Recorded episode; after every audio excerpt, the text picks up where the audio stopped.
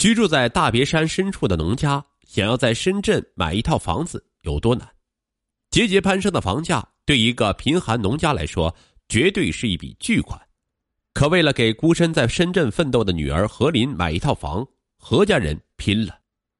他们为何要如此执着为何林买房？最后，他们实现了这个心愿吗？曾经对何杰和何康两兄弟来说，这辈子最幸福的事情。就是有何林这个姐姐，无论去哪里，他们都会炫耀一句：“我姐是深圳的大律师，厉害着呢。”出生在湖北省黄冈的何林、何杰和何康是三姐弟，父亲何小生和母亲段淑芬都是大别山深处的农民，一家五口全靠着仅有的几亩田地生活，家境十分贫寒。想要走出大山，唯一的希望就是读书。何林从小成绩优异。二零零一年，他以全校第一的成绩考上当地第一中学。三年后的高考，何林拿到了大学法学院的录取通知书，成为村里第一个大学生。何林考上了大学，一家人喜上眉梢，可巨额的学费却压得他们喘不过气来。为了供何林读大学，何小生白天跟村里人去上山采石，晚上又赶去镇上修马路，每天都忙到凌晨两三点才回家。段淑芬给一家缝纫店缝补衣服、做布鞋，夫妻俩连着打了几份工，又跟亲戚朋友借了钱，才凑够了何林的学费。二零零八年六月，何林大学毕业，应聘到深圳一家律师事务所工作。何林知道，为了供他读书，家里的土砖屋很久没有翻新过，下雨时到处漏水。爸爸冒着生命危险开采石头，不知多少次被石块砸伤了头和手。妈妈因熬夜给别人做针线活，视线越来越看不清楚。两个弟弟也因交不起学费而相继退了学，所以他省吃俭用，用三个月的时间攒下了一万元寄回了家。何杰和何康乐疯了，他们辍学后，一个做了木匠，一个学做漆匠，一年到头也赚不来几个钱。第一次看到那么大一笔钱，何杰感慨说。这才工作几天就赚了这么多钱，我累死累活干成大半年，还没他一个月赚的多呢。何康也说：“我以后就指着我姐了。”每隔几个月，何林就会往家里寄一笔巨款，有时候是三五千，有时候上万。逢年过节，何林还会去商场给家里每一个人添置新衣，然后寄回家。看着吊牌上价格动辄大几百，甚至上千。何杰和何康争先恐后的试穿，将以前老气破旧的衣物全部淘汰掉。二零一二年，何洁恋爱了，他给姐姐打电话：“姐，我女朋友说了，办个好点的婚礼是女孩梦寐以求的事情，你支援支援我呗。”几天后，何林给家里打了三万块钱。没多久，何康也找上了姐姐，他对姐姐说：“我看中了一辆新款摩托车，可拉风了。”姐姐帮我买了呗。何林问他要多少钱，何康张口就是一万多。何林大惊：“什么摩托车要那么贵啊？”何康说：“是进口的。姐，买了摩托车之后，咱爸咱妈去镇上办事儿，我就可以送他们啊。咱这破地方又没有车，每次来来回回走十几里山路，多累呀。”何林思考了半天，才说：“一辆好点的摩托车，最多也就四五千块钱。”我就给你寄五千，你买个差不多得了。何康赌气说：“姐，你怎么对弟弟还这么小气啊？”说完就把电话给挂了。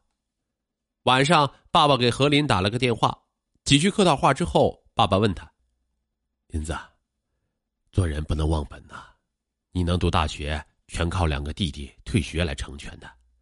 如今你在深圳赚大钱，你弟弟他们都留在农村打工，你总得帮衬帮衬吧。”何林默不作声。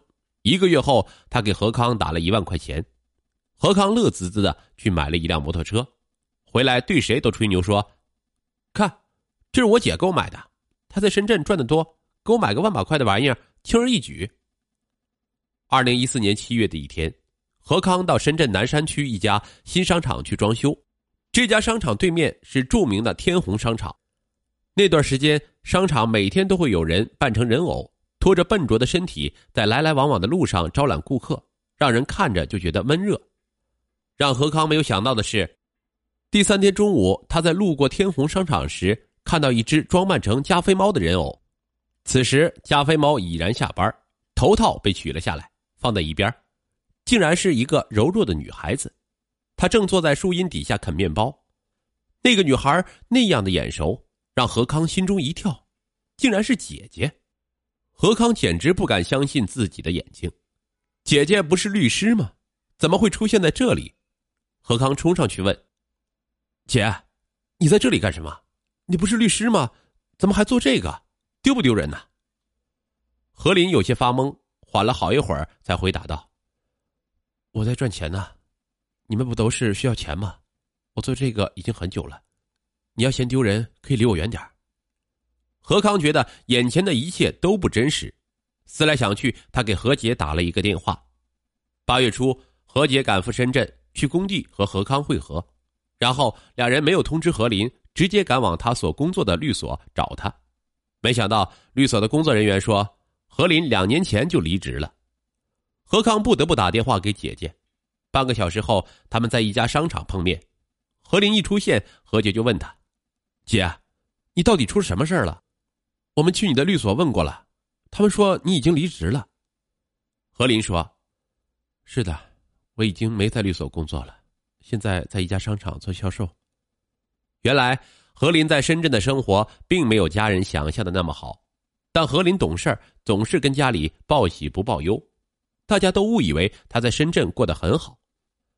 事实上，何林在遍地都是大学生的深圳并没有什么优势，为了给家里还债。最惨的时候，他把钱都寄回了家，身上只剩下两块钱。何洁结婚，他找朋友借了三万块钱，为了还人情，他还免费帮朋友做了策划案，每天熬夜到三四点钟才睡。两年前，律所裁员，何林被辞退，之后他做过导游、电话促销员等职业。最惨的时候，他只能靠打零工维持生计。兄弟俩得知姐姐租住在很远的地方，房租虽低。但每次上班要转两次公交车，为了推销公司的产品，即使在炎热的夏天，姐姐也必须长期奔波在户外，从一个写字楼到另外一个写字楼，那么辛苦努力，却还是免不了一次次被拒之门外。周末烈日当头的午后，姐姐徒步二十分钟去一家培训机构做早教讲师，一直到晚上十点才下班，有时忙得连饭都没有吃。这样忙碌劳累的生活，他却舍不得吃一顿好的，更舍不得买一件新衣服，就连感冒生病，他都硬扛着挺过去。他们总以为姐姐在深圳过得好，理所当然接受姐姐的馈赠，觉得这是他们应得的。殊不知，他们自以为是的舒心日子，一直是姐姐在替他们负重前行。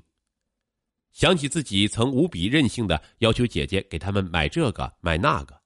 何康恨不得抽自己两巴掌，他托回到老家的哥哥帮他买那辆摩托车，转手卖掉。他说：“留着亏心。”何洁又何尝不感到亏心呢？他在老家里住的房子、吹的空调，哪一样不是姐姐留下无数汗水换来的？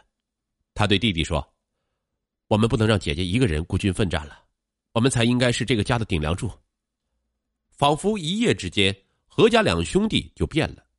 之前何洁跟姐姐借钱，在老家与人合伙承包一个鱼塘，他与合伙人商量，从中抽出了两万块钱，在镇上租了一个门面，做起了水果生意。他将那辆摩托车低价卖掉，然后买了一辆二手三轮车，用来进货。此后，何洁每天起早去水果批发市场进货。冬天寒风刺骨，何洁觉得自己的双手都冷得失去了知觉。要是从前，他肯定甩手不干了。现在他却一次又一次的咬牙坚持下去。何洁很用心的打理水果店，又别出心裁销售水果拼盘，三五块钱一盒，既方便又快捷。渐渐的，在何洁的努力下，来到他水果店消费的人越来越多。一年下来，他就赚了三万。之后，他买了一辆小货车，专门运输新鲜水果，让父母和妻子帮忙守店。何洁如此努力，何康也没有落下。这几年，他辗转各个工地之间，只要有活，无论多累，他都愿意干。这样一年到头，他也能赚个几万块。他再也不用找姐姐要钱，甚至还可以反过来支援姐姐。这几年，随着何康和何林的交流越来越多，何康对姐姐也越来越了解。姐姐这样坚强的让他心疼的人，也有脆弱不堪一击的时候。